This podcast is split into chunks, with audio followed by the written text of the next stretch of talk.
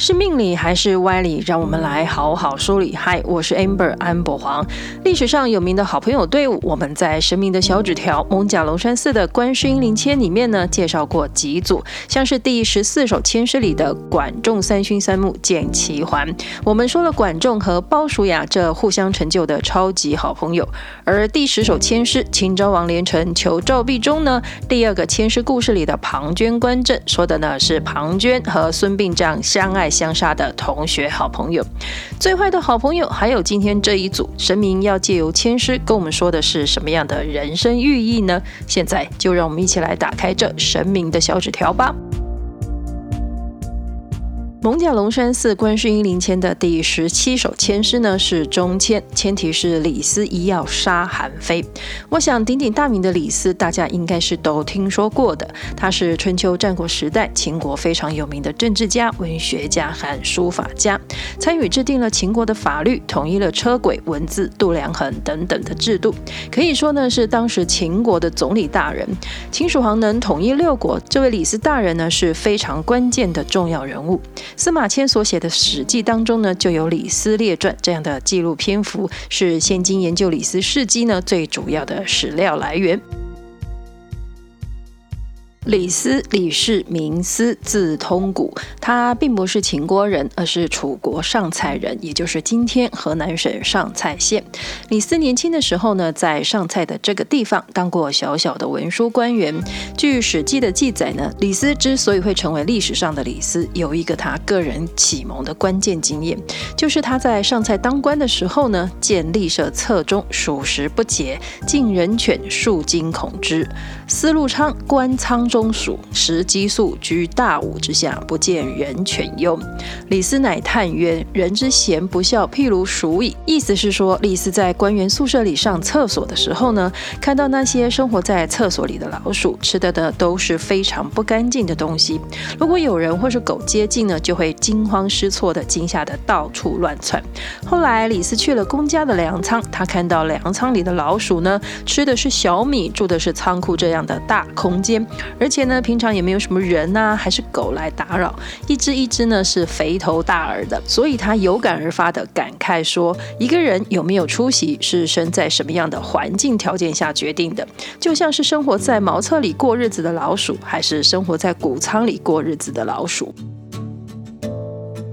这个老鼠爱大米的启发呢，让他下定决心拜荀子为师，认真的学习帝王之术的学问。在拜荀子门下学习的时候呢，因缘际会跟韩非呢成为了同学，也成为了朋友。李斯在完成学业之后呢，发现自己国家楚国君王呢，楚考烈王并不是值得跟随的君主了，而且呢，他已经预见到当时韩赵魏楚燕齐这六国大势已去，就算是为这六国的君主卖命呢，也没有什么。建立功勋的希望，就更不用说自己能因此而平步青云了。所以他决定西瓜偎大边，去秦国发展，找寻自己的荣华富贵。古时候有人看到小鱼力争上游呢，感悟一生；而我们的李斯大人呢，是看到老鼠大米，有了重大的人生价值观改变。他觉得人活着呢，要不就像那茅厕里的过街老鼠，要不呢就是像那米仓里吃饱喝足的老鼠。但既然生而为人，就一定是要当一只粮仓里的老鼠啦。所以，李斯的一生努力和作为，都是为了创造和保住自己的荣华富贵。他把利益摆中间，其他全部的放一边。就像他说的：“垢莫大于卑贱，而卑莫胜于贫穷。”所以，才高八斗的他，最终因为自己的人品低下，自私自利，面临人生关键重大选择的时候呢，他首要考虑的是自己的富贵权势。最后，因为利欲熏心，上了赵高的贼船，自己遭受了五种。种酷刑，并且呢被腰斩而死，堪称是中国史上下场最惨的丞相了，比我们第十五首千诗里面说到的那位商鞅五马分尸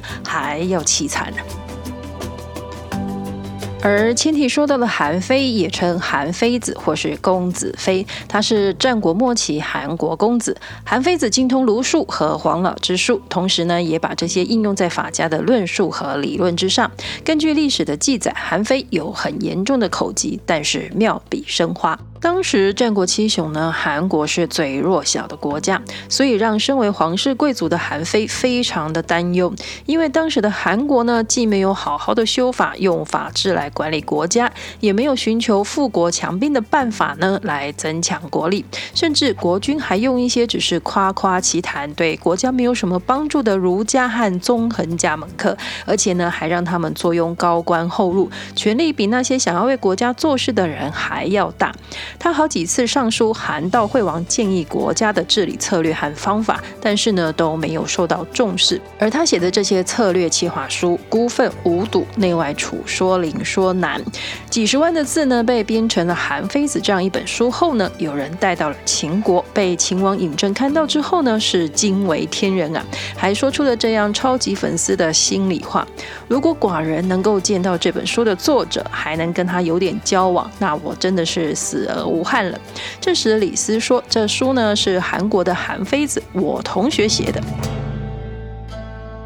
当年李斯去拜师的时候呢，刚好韩非子也是一样的。他们俩呢可以说是荀子引以为傲的得意门生。韩非出身贵族，而李斯呢只是一介平民，但并不妨碍他们同窗的情谊。甚至呢，韩非是很羡慕李斯的果决和自由的，而李斯呢则是非常的欣赏韩非的学识渊博，还有文笔。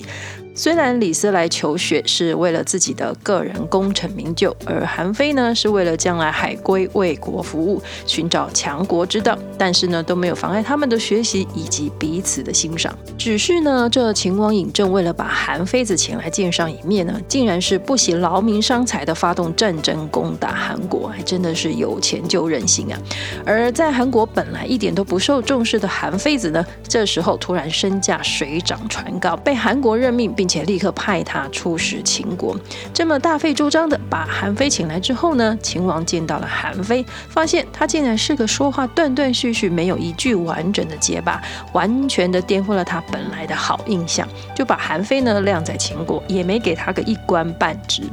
多数历史的记载都说，后来因为李斯嫉妒韩非子的才华呢比自己高，为了避免有一天自己的官位受到了影响被取代，所以呢就诬陷同学韩非子，并且呢在韩非子被捕入狱的时候呢下毒毒死了他。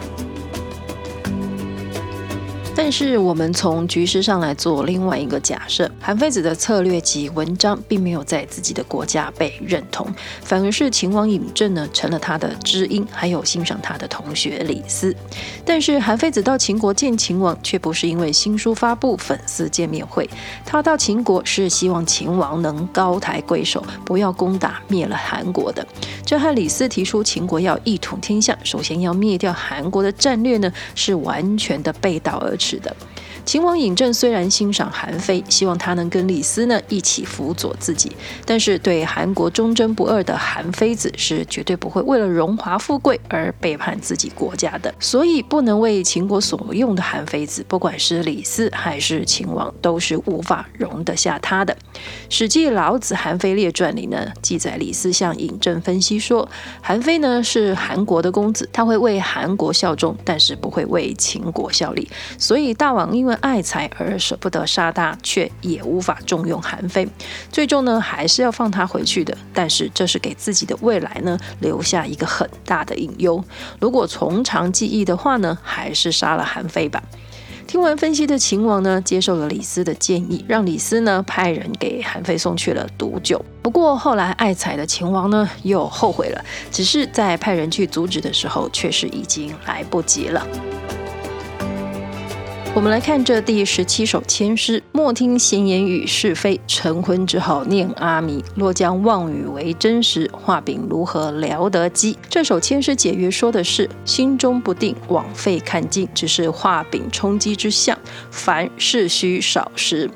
签诗的意思是说，如果你的耳朵里、你的心里总是很容易听进去、放进去很多的闲言闲语，那么呢，就算是早晚念很多的经文，其实呢，也就是叨叨叨的念着经书上的字而已。以为念着经文就能改变，但其实更多的呢是自己在逃避，把这些流言蜚语当做一种事实，就像是肚子饿的时候呢，不是去找饭吃，而是在纸上画大饼。真的是以为看着纸上的大饼肚子会饱吗？还是呢要把纸上的大饼当做是真的吃下去肚子里呢？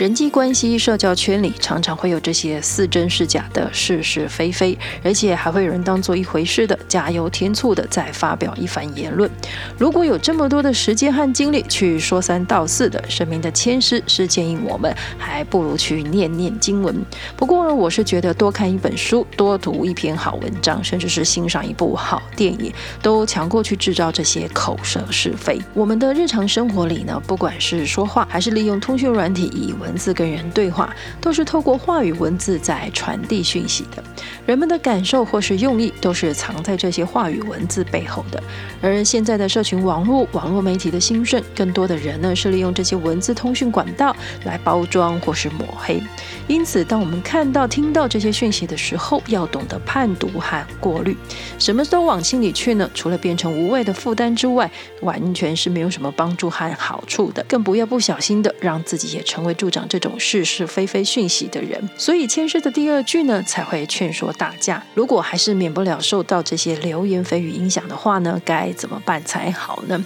也许心无旁骛的生口意三业合一的念经礼佛，是一个让自己平静的办法。